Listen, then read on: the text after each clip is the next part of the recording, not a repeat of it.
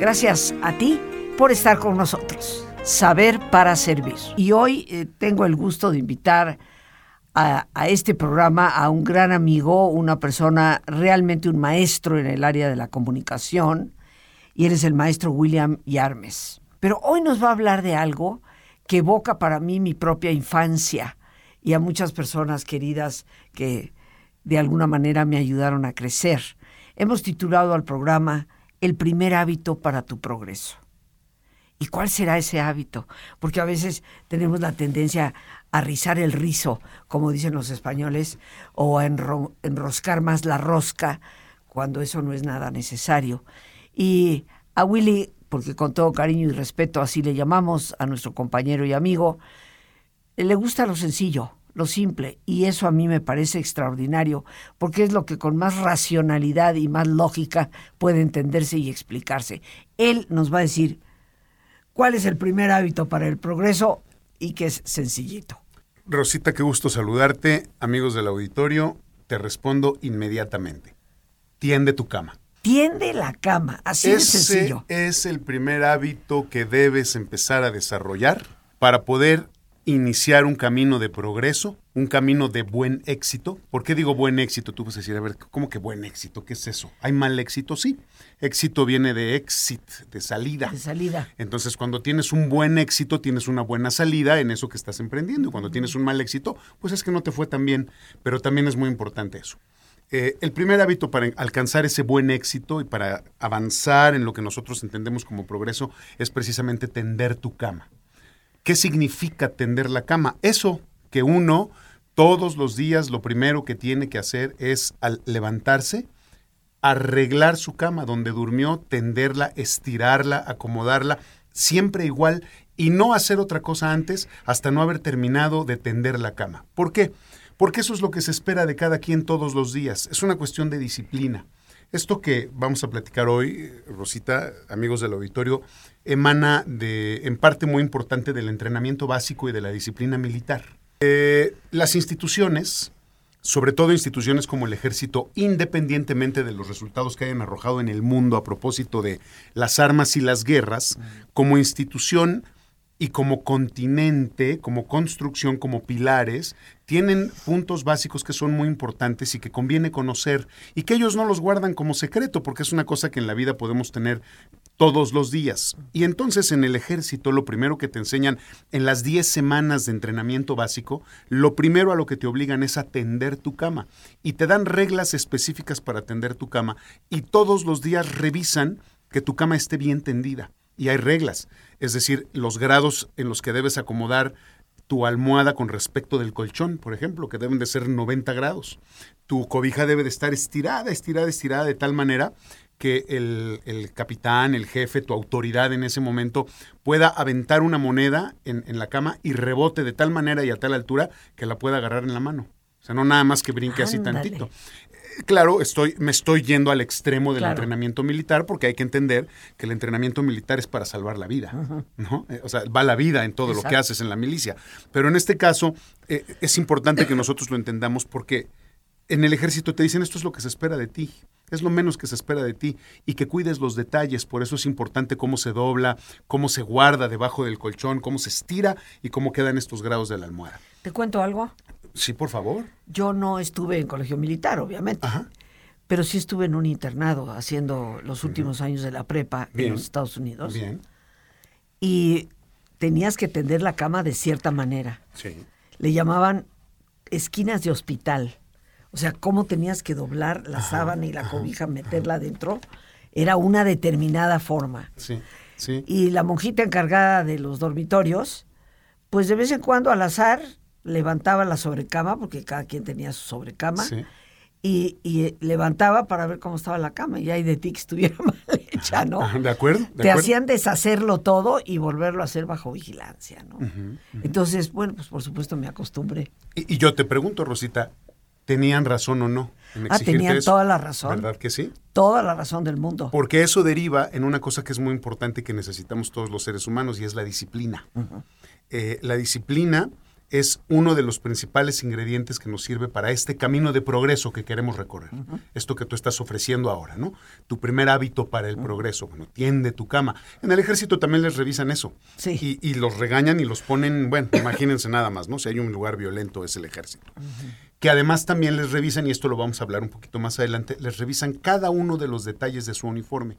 No es nada más que esté bien puesto que, estén, que, se reflejen casi casi la cara del, del, del, comandante en, en las, botas, de los lustradas que están, que brillen los arreos, todos los, los, eh, los símbolos que se ponen, si es que se los van a poner, si es el uniforme que están usando, que no haya ninguna sola arruga, que esté bien alineado.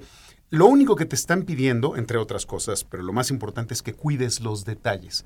Y en la vida hay que cuidar los detalles. ¿Cuáles son estos principios básicos de tender tu cama y por qué lo estamos invitando hoy a que empiece tendiendo su cama todos los días? Porque además de la disciplina, usted va a aprender que hay otras dos reglas importantes básicas de vida, dos leyes de vida. Rosita, amigos del auditorio, el orden y la limpieza. Ahí hay tres cosas importantes sobre las que podríamos tratar, yo creo que todo el mes. Así es. si tú quisieras. Eh, Pero aparte es un tema estupendo, amigos. Es, afortunadamente los seres humanos inventamos esta medida del movimiento, que es el tiempo, y, y nos sirve precisamente para organizarnos, para programarnos y para una cosa que es muy importante. ¿Qué emana de la disciplina del orden y la limpieza? La estructura. Eh, y poco a poquito vamos entendiendo, ¿no? Cómo, cómo es importante vigilar estas cosas y tenerlas presentes. Entonces, si usted empieza a formarse en la disciplina de tender su cama todos los días, pero no nada más estirarla y dejarla así, decir, ah, bueno, ya la hice, ya terminé, no, y cuidar los detalles y poner un lugar para cada cosa y cada cosa en su lugar, como decía entre otros Benjamin Franklin, empezamos a tener estructura, sabemos dónde están las cosas, nos empezamos a quitar pesos de encima y empezamos a evitar obstáculos. Porque si nosotros no sabemos dónde dejamos las llaves para cerrar la casa a la hora de salir y eso nos quita tiempo y nos distrae de nuestro objetivo del día, de nuestro objetivo de la semana, de nuestro objetivo del mes y de nuestro objetivo del año, que deben de estar concatenados, es decir, unidos, enlazados. Si, nos perdemos en eso, empezamos a perder estructura. Y entonces es muy fácil que mañana nos despertemos, Rosita, y que no hagamos la cama. Ah, claro. Y que, y que se nos olvide y que no, y que no tengamos listo, por ejemplo, un día antes, que no tengamos listos todos los, los trastes, si es que tenemos la posibilidad de desayunar antes de salir de casa, todo listo y preparado para nada más sentarnos, calentar, preparar, organizar y comer, por ejemplo, ¿no? para quien pueda. Yo sé que no todo el mundo puede. Hay gente que se levanta a las 4 de la mañana y apenas si le da tiempo de alcanzar el primer camión porque si no, ya no llega a su trabajo. Pero si, si, lo empiezan a analizar y lo empiezan a ver, ahí tienen pasos que les dan disciplina, porque hacer todos los días lo mismo es disciplina. Y eso es muy importante. Entonces, el orden y la limpieza, reglas básicas de supervivencia. Y te dicen, ¿quieres empezar eh, tu día con una tarea cumplida? tiende tu cama. ¿Y por qué es importante? Porque si durante el día no alcanzaste eso que esperabas, ese objetivo, no te fue bien, tuviste malas experiencias, te fue mal en el transporte, te peleaste con tu jefe, alguien te hizo una mala cara, tuviste que enfrentar incluso la inseguridad de una ciudad eh, eh, como la nuestra, eh, o la inestabilidad, para no hablar nada más de, de inseguridad, llegar a tu casa sabiendo que tienes una cama bien hecha, eleva tu nivel de satisfacción. Uno lo ve muy simple porque en realidad así lo es, pero, pero porque probablemente no lo hayamos experimentado. Pero si nos damos esa oportunidad nos vamos a dar cuenta de lo importante que es llegar a la casa sabiendo que la cama está lista. Mira, una de las cosas en donde eso se ve claramente es en los trastes. Cuando tienes una reunión por la noche en casa, que bueno, se ensucian los platos, etcétera, y hay gente que los deja en la cocina todo sucio. Y al día siguiente te levantas, horror. No sabes, dices, qué horror, la cocina está toda tirada. Si tal vez te hubieras tomado 20 minutos más, si tienes una lavavajillas, o si no la tienes, para colocarlos en el fregadero, de, echarles agua, ponerles jaboncito y al día siguiente ya nada más enjuagarlos. Pero no, eh, ahí se siente esta como, ¡ay, qué pesadez! Y yo me imagino que llegará a la casa y encontrarte el cuarto todo tirado, la cama toda al revés, pues te baja más la pila. Desde luego, te baja, te baja los ánimos. Eh, eh, esto que dices es muy cierto y también tiene que ver con, con esa estructura que tenemos. Hay quien no se va a la cama si no deja la cocina limpia. Así es. Y eso es muy importante. Eso también es estructura, eso es disciplina, es orden y limpieza, Rosita. Y si usted se fija, usted que nos está escuchando, y se concentra un poquito en esto del orden y la limpieza, se va a dar cuenta que la limpieza es tan importante por el tema de la salud. Eh, porque nosotros los seres humanos estamos muy expuestos a una cantidad de virus y de bacterias que no nos damos cuenta. Nuestro cuerpo está luchando contra ellas todo el tiempo. Pero si nosotros manejamos un esquema de limpieza, eh, nos sentimos mejor y estamos mucho más seguros. Y no hay nada como saber que, estamos protegiéndonos nosotros mismos en todos los ámbitos, en lo físico y en lo fisiológico. Y desde luego esto también trasciende a lo mental, a, esta parte estructura mental. Mm, iba a decir espiritual, pero bueno, ya cada quien lo, lo, traduce como, como lo considere pertinente. Y luego quiero abundar un poquito en el tema de los detalles. Eh, si nosotros cuidamos los detalles, completamos las tareas. Hay una historia muy famosa en el mundo del espectáculo, en donde cuando un artista manda su contrato y sus requerimientos para poder ser precisamente contratado y presentarse a dar un concierto, eh, algunos artistas, hay muchos que son muy especiales, piden cosas que a veces parecen absurdas. Por ejemplo, hay un artista, no recuerdo ahorita quién fue, me lo acaban de decir hace un par de semanas, un artista muy famoso que pide que para poder presentarse, porque tiene una persona que revisa que se cumpla con todo, para poder presentarse, entre muchas otras cosas, pide que en su camerino haya una cantidad específica de toallas negras. Así nada más. Hay otro grupo que es muy famoso, un grupo norteamericano, los integrantes son de origen de los Países Bajos, eh, Van Halen, que se llama el grupo, es muy famosa esta historia porque en su contrato ellos piden en su lista de requerimientos que en su camerino debe de haber un bowl, una copa muy grande, llena de, estas, eh, de estos dulces M&M's, de estos dulces que están rellenos de cacahuate, verdes, solamente verdes. Me decía un promotor, tengo un amigo que se dedica a este tema de los conciertos en un primo que se dedica al tema de los conciertos aquí en México y me decía, mira, en Estados Unidos es muy fácil porque tú vas a la tienda de M&M's y compras los M&M's verdes que los venden solos por separado y, ya. Pero aquí en México, me decía, tienes que comprar una cantidad de bolsas absurda y separar los dulcecitos verdes y ponerlos en la copa. Y tú dirás, y, veo tu cara de extrañamiento y dices, Willy, estás loco, no me digas, son rockeros, pues ha de ser porque son unos viciosos. No, todo lo contrario, son una industria. ¿Y sabes por qué hacen eso? Y como eso te piden una cantidad específica de botellas de agua, una cantidad específica de cierta marca de, por decir algo, champán o algún refresco que les guste, o te piden una marca específica de sábanas para poner ahí en la cama del camerino si es que la tienen. Siempre son así. Luis Miguel, por ejemplo, pide una cantidad de botellas de agua, puede pedir 500 botellas y tienen que ser 500. No pueden ser 500 una ni 450, tienen que ser 500, ¿no? De determinada marca. Resumo, ¿por qué? ¿Por qué haces esto? Porque si tú no puedes cumplir con eso, no garantizas que puedas cumplir con todos los demás requerimientos del artista, como por ejemplo un escenario seguro una estructura de iluminación segura que no se le vaya a caer encima a la gente. Que tengas bien dividido y separado el, tanto el escenario como las gradas, como la parte del público. Es decir, de lo grande a lo pequeño. Tú dices, bueno, ¿qué tiene que ver esto con, el, con, con una copa de dulces verdes, con un escenario seguro y que no se caiga? Es que todo está incluido. Y tú tienes un supervisor que te revisa absolutamente todo. Si tú pasas por alto la copa llena de dulces verdes, puedes pasar por alto un tornillo o una tuerca, una cerradura o las características específicas de una bomba de, una planta de luz para que te puedas surtir de la energía que necesitas y puedes provocar un accidente mortal. La importancia, para cerrar, la importancia de los detalles. Y esto es a nivel mundial. Claro. A nivel mundial, en todo el mundo los detalles son importantes. Ahí está un hábito. Avanzamos con el que sigue. Claro. El siguiente trabajo o el siguiente hábito, más que hábito, es una, es una actitud, es una forma de pensar. Ya empezó usted su día con una tarea cumplida, ya hizo su cama, ya está satisfecho con eso, ya puede empezar, puede salir sabiendo que ya arrancó su día bien, digamos, ¿no? El siguiente es una cuestión de actitud y saber que uno no puede resolver las cosas solo. Uno no puede hacer las cosas solo. Recuerde, Rosita, recuerda que estamos platicando de estas reglas básicas del ejército y en el ejército te dicen, en el ejército no existe el yo, en el ejército existe el nosotros. Y hay una cosa que a mí me encanta, me gusta mucho, que se llama espíritu de cuerpo. Y tiene que ver precisamente con el trabajo en equipo. Uno no puede lograr las cosas solo. Y trabajar en equipo no significa repartirse las responsabilidades. Es decir, no significa que si a nosotros nos dejaron un trabajo, Rosita, con cuatro temas, tú haces dos y yo hago dos, y lo juntamos y lo exponemos y cada quien expone lo que... No, de ninguna manera.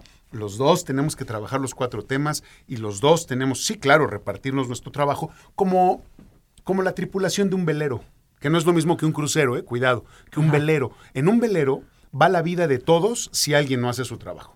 Si el encargado de poner las velas no las pone bien, si el encargado de las amarras, si el timonel no entiende cómo debe navegar, si cada uno de los miembros de la tripulación no hace bien su trabajo y se confía, debe de confiar en que los demás van a hacer su trabajo, pero si se confía en que lo suyo puede pasarse por alto, se hunde el barco y nadie llega a su destino.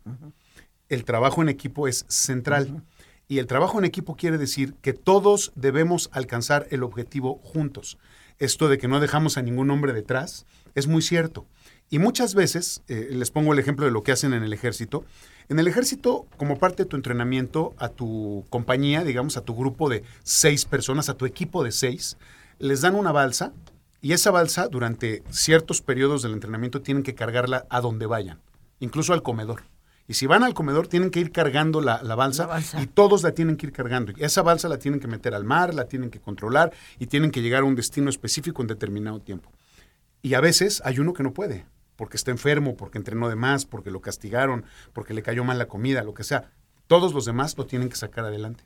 No es decir, ah, bueno, pues te quedas. O no es decir, ah, bueno, nosotros trabajamos más y entonces como Rosita y yo hicimos el trabajo y Alejandro que está del otro lado, pues no, no vino ese día, a él, no, no, no, no. Alejandro va a estar aquí con nosotros y nosotros lo vamos a llevar de tal manera que todo el cuerpo que representamos nosotros lleguemos al final de la tarea bien cumplida. El trabajo en equipo, el yo no existe, es siempre, siempre, siempre el nosotros. Y ese es un tema importante. No se puede lograr, lograr solo, pero esto no tiene nada más que ver con una cuestión laboral, ni de escuela, ni de ejercicio militar, ni mucho menos. Tiene que ver con la vida cotidiana y es otra columna más de nuestra estructura, porque el trabajo en equipo también implica la construcción de amistades, y las amistades son las grandes anclas que nos mantienen en la tierra, y también el tema de las redes. Eh, cuando hablo de redes, no piense usted en las redes sociales electrónicas, que son estas que usted conoce, en donde manda mensajitos y eso. Las redes sociales como tal, en donde se van uniendo diferentes nodos, tejen su red, van evolucionando y se van sumando o restando miembros de esta red. Y siempre tener una red es muy importante porque las redes nos sirven para asegurarnos que no nos vayamos a caer como los trapecistas. Claro. Por supuesto. Y fíjate que esto que dices me gustaría ahondarlo. Yo siempre he sido de la opinión tienes que saber hacer amistad con la gente con quien trabajas. Seguro. A pesar de que hay tantas personas hoy en día que dicen, no, tú mantén la gente distante, es una relación de trabajo, en ningún momento trates de fraternizar y yo simplemente no creo en eso. Y como es nuestra costumbre, te pedimos que te pongas cómodo y si te es posible hacer el alto completo, el alto total, pues qué mejor que cerrar tus ojos. Y en una posición cómoda con tus ojos cerrados, Respira profundamente, toma conciencia de tu respiración e imagina cómo al inhalar, así como llevas oxígeno a tus células, inhalas también serenidad para tu mente. Al exhalar, así como tu cuerpo se libera de toxinas, imagina cómo en ese aire que sale, también te liberas de todas las presiones y todas las tensiones. Respira profundamente.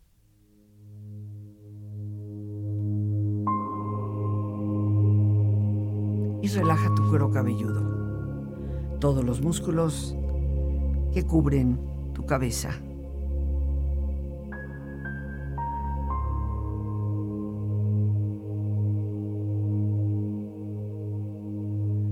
Relaja tu frente. Siente la piel, la vibración de la piel que cubre tu frente.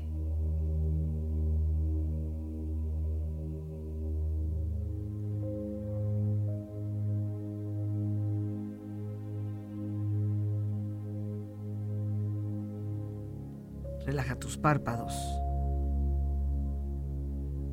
y los tejidos que rodean tus ojos.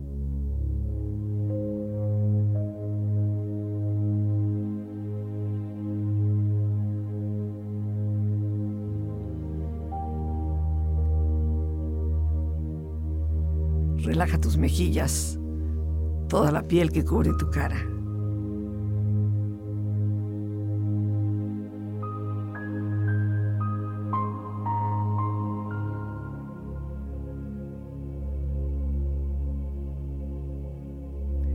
Relaja tu cuello y tu garganta, siente su flexibilidad, equilibrio, balance.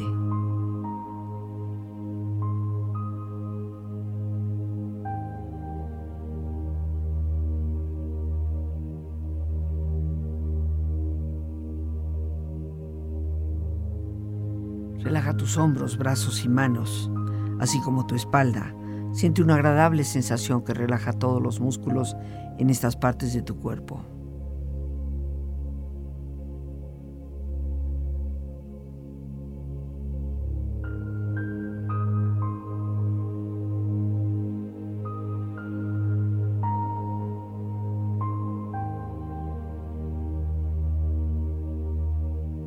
Relaja tu pecho, exterior e interiormente.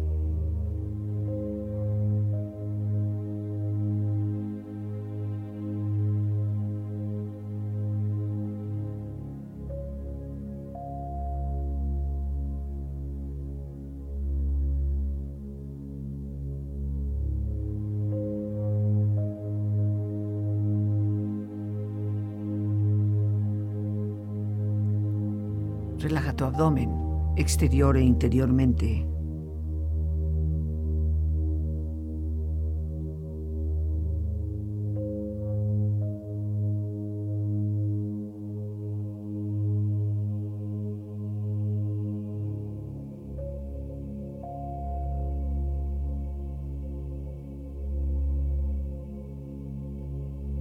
Relaja tus muslos, tus rodillas, siente la piel, la vibración de la piel que cubre estas partes de tu cuerpo.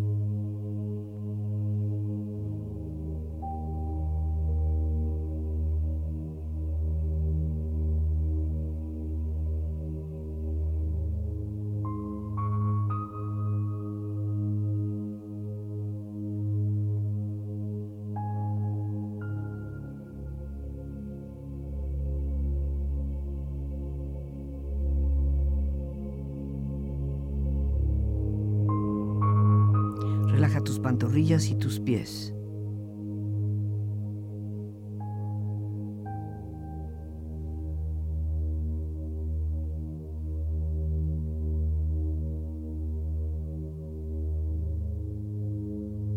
Con tu cuerpo profundamente relajado, proyecta en tu mente la imagen de un lugar ideal para el descanso, una escena de belleza y paz. Y siente estar ahí.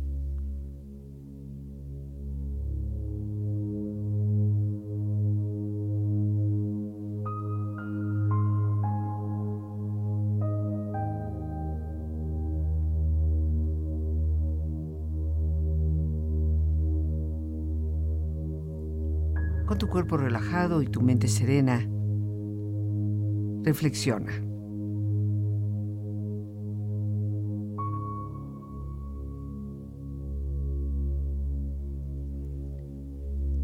El orden y la limpieza son las primeras leyes del cielo.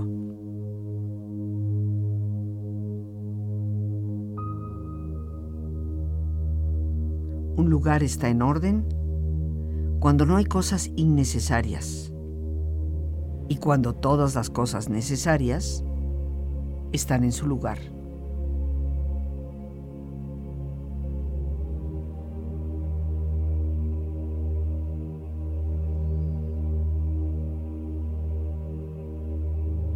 El orden y la limpieza te dan disciplina.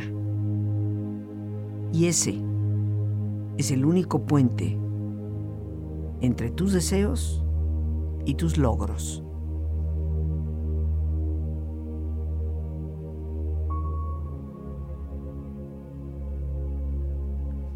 Respira profundamente.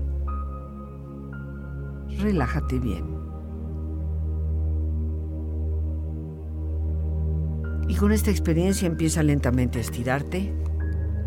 Brazos, manos, piernas y pies, moviendo tu cuello, bostezando si lo deseas. haciendo que tu cuerpo retome su nivel de actividad habitual hasta lentamente abrir tus ojos. Ojos abiertos, bien despierto, muy a gusto, bien descansado y en perfecto estado de salud, sintiéndote. Eh, recapitulando. Sí. El primer hábito para el progreso, lo podemos decir que es el orden y la limpieza. Sí. Tiende tu cama. Cuida los detalles, que nos has explicado con muchísima claridad. Trabajo en equipo, el espíritu de cuerpo, el espíritu de no soy yo, somos un nosotros. Somos nosotros. Y al igual que un cuerpo, si la mano se ve afectada, se va a ver afectado el brazo, se va a ver afectado el torso, Así es. etcétera, ¿no? No puede ser que personas con las que convives más de lo que lo haces con tu familia, que estás más con ellos que, con, que en tu casa, en la mayoría de los casos, no todo el mundo es así, evidentemente, es imposible que no se desarrolle algún tipo de vínculo. Eh, Vamos a decir que probablemente no haya una profunda amistad por muchas razones, Sí, sí. pero sí necesariamente se deben de tender lazos afectivos de cierto nivel, porque si no, entonces, ¿dónde está la empatía? ¿Dónde está, te acuerdas la vez pasada? ¿Dónde está ese encuentro con el otro? ¿Dónde, ¿Dónde vemos esas similitudes? ¿Dónde trabajamos juntos? Y después, ¿dónde generamos la confianza? ¿No? Eh, Porque eh, es muy importante que, que entendamos, ya en el caso extremo, que mi vida depende de tu trabajo y que tu, tu vida depende de que yo haga mi trabajo. Entonces, si estamos en eso, también generamos una cosa que se llama confianza, lo que acabo de decir, porque sabes que la otra persona va a hacer su trabajo porque está pensando lo mismo que tú, Que es que vital. no lo vas a dejar fallar, que no lo vas a dejar solo, que no lo vas a, a- a- a- a eliminar, digamos, ¿no? Así es. Eh, Eso es importante y yo quisiera eh, aprovechar para tocar tres cositas que son importantes eh, dentro de esto, ¿no? Ya, ya dijimos que el objetivo de tender la cama es la satisfacción de nuestra primera tarea realizada del día. Eso, eh, salir satisfechos de entrada, empezar el día con ese nivel de satisfacción. Eh, la importancia de disciplina, orden y limpieza, cuidar los detalles. Los detalles, ahí va todo, en- en- en los detalles. Pero necesitamos también desarrollar y fortalecer, ejercitar antes que otra cosa, el tema, Rosita, de dos conceptos que son muy importantes, la determinación y la tenacidad. Porque si tú no tienes esa determinación y no eres tenaz, no alcanzas tus progresos. Si no tienes esa determinación de decir, me tengo que levantar todos los días a la misma hora, tengo que tender mi cama antes de salir de mi habitación, otro dato, por ejemplo, que tiene que ver con la disciplina, con el orden, con la limpieza y con la tenacidad, no importa que el domingo no vayas a ver a nadie. Lo digo en el caso de los, de los hombres, de los varones. Te levantas, tiendes tu cama, llegas al proceso de limpieza y te rasuras, te afeitas.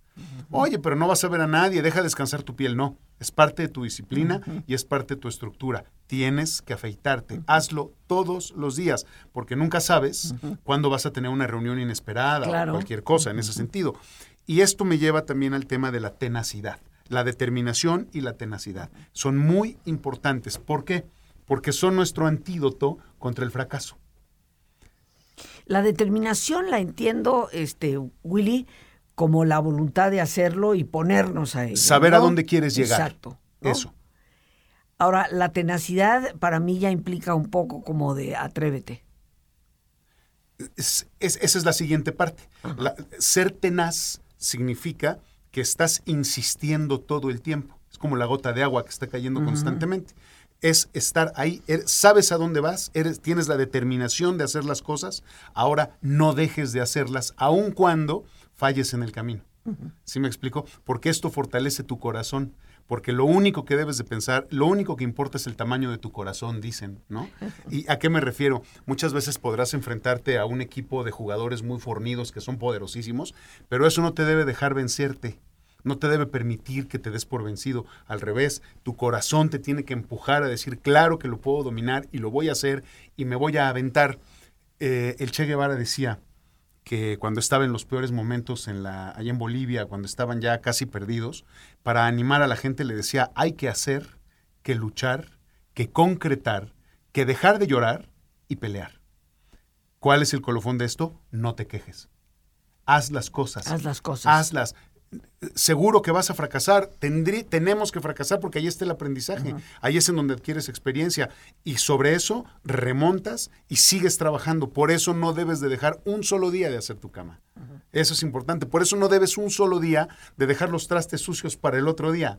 Por eso es importante que cuando termines tu rutina de aseo en las noches antes de irte a dormir, tengas tu trapo especial para secar tu lavabo, dejarlo limpio, Sabes, yo les platico aquí una experiencia personal, yo lo hago todos los días en la noche, al, terminar esta parte de rutina de aseo nocturno, digamos, ¿no? Que te lavas las manos, la cara, porque vienes de todo el día, eh, eh, y el aseo bucal, ¿no? El, hilo dental, cepilleo de dientes, este, enjuague bucal, etcétera, pues evidentemente que se moja el lavabo, ¿no? Claro. Bueno, pues a mí me gusta y, lo hago todos los días, pasar con el trapo especial para secar ahí el lavabo, porque no es la toalla de las manos, ¿verdad? Obviamente. Limpiar, tengo unas llaves en, el baño donde yo hago mi, aseo que me gusta mucho cómo se ven cuando están limpias porque brillan muy bonito. Pues me gusta terminar, dejarlas bien brillosas al final o muy brillosas. ¿Y sabes por qué? Por lo que dije hace ratito, porque cuando termino me siento bien, me gusta cómo se ve. Claro, es placentero. qué bonito. Es placentero, como ver la mesa del comedor limpia como ver tu auto recién lavado. Por eso pongo diferentes ejemplos, ¿no? Cada quien tiene lo que le gusta, sus cubiertos bien secos y, brillantes. Todo eso, todo eso suma y, es consecuencia de esta disciplina, de este trabajo, de tender la cama todos los días. Y entonces me quedé con eso, ¿no? Determinación, tenacidad y no quejarse, avanzar. Te voy a compartir una frase de Teresa de Jesús. Ah, por favor. Sabes que yo soy fan. Es que cada quien tiene sus fuentes, ¿verdad? Yo citando al Che Guevara.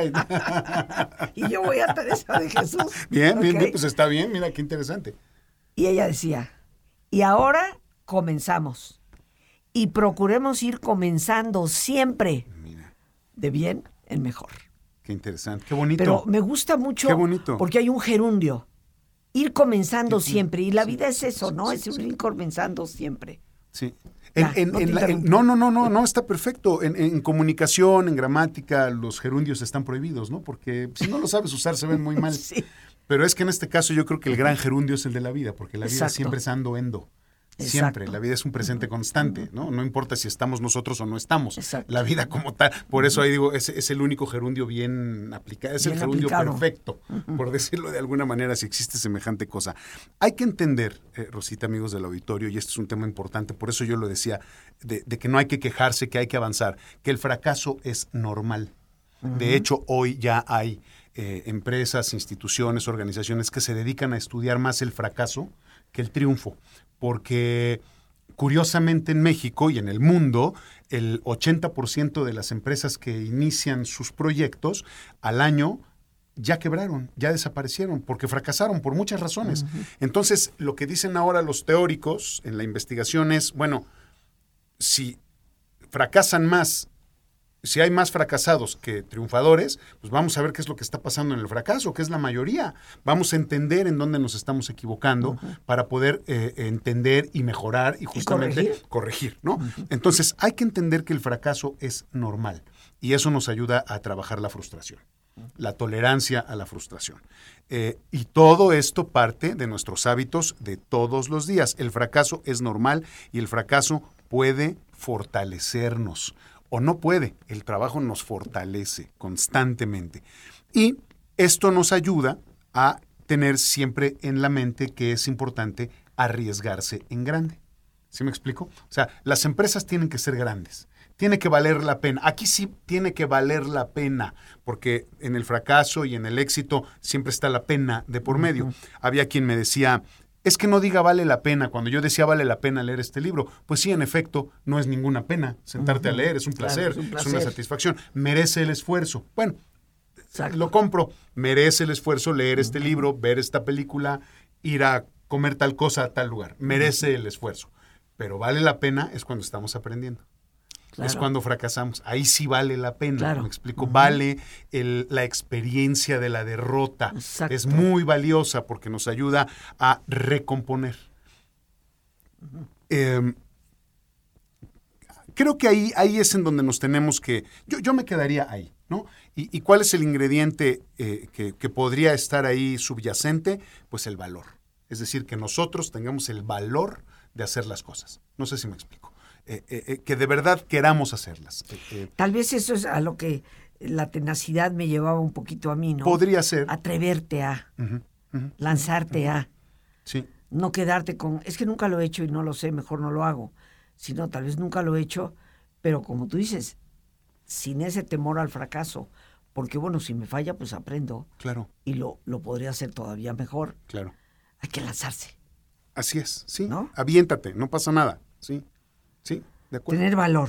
Así es, así es. Creo, creo, Rosita, que eso, eso es lo, lo- lo más importante porque podríamos seguir platicando de todo lo que hay alrededor de esto, ¿no? Sí, Como- todavía como- tenemos dos minutitos. Ah, bueno, muy pues buenos. es la posibilidad de desarrollar, por ejemplo, tu personalidad y convertirte en esa en esa guía, por ejemplo, ¿no? Cuando, cuando, cuando tú te conviertes en una persona que le da esperanza a la gente. ¿A qué me refiero? En los momentos más difíciles, como eres una persona determinada y como eres una persona tenaz y como eres una persona disciplinada, sabes sacar lo mejor de las circunstancias, sabes sacar lo mejor de ti y sabes sacar lo mejor de las personas. Y aquí se pone el ejemplo, eh, eh, digamos, de los, los soldados caídos en batalla cuando son entregados los cuerpos a las familias, pero siempre, tú sabes que siempre hay un soldado que los acompaña durante todo su viaje de regreso, a, a- a los ataúdes, Sí. ¿no? A, a los restos de los, de los combatientes. Bueno, pues esa persona que llega y que entrega el cuerpo a sus familiares y que da un mensaje, esa persona se convierte precisamente en un eh, en una cuña que te permite, en una palanca que te permite levantarte, que te permite avanzar, porque tú tienes esa capacidad de ver las cosas, lo voy a decir así, las cosas positivas, ¿no? Y decir, bueno, peleó por su país, nos garantizó la paz, nos llevó a un mejor lugar y hoy aquí lo venimos a entregar y lo vamos a recordar siempre, siempre va a estar presente. Esa, parte es muy importante. Y la otra que tienen las personas que tienen un nivel de satisfacción elevado es que se convierten en los salvadores cuando, cuando estás en un grupo de personas y alguien tiene que tomar la batuta para resolver algo, cuando esa persona se levanta y dice, a ver, yo lo hago, o cuando dicen, a ver, esto que lo haga Rosita, porque Rosita es la que sabe, y todo el mundo dice, ah, ya, si lo va a hacer Rosita, todos estamos tranquilos porque sabemos que lo va a hacer bien. Bueno, esto deriva de todo lo que acabamos de decir Claro. anteriormente. Willy, creo que el tema es formidable. Tengamos la determinada determinación de hacerlo, queridos amigos. Por hoy, las gracias a Dios por este espacio que nos permite compartir. Las gracias a nuestro extraordinario amigo e invitado, el maestro William Yarmes. Gracias a ti, Rosita. Los quiero mucho. Que Dios los bendiga siempre.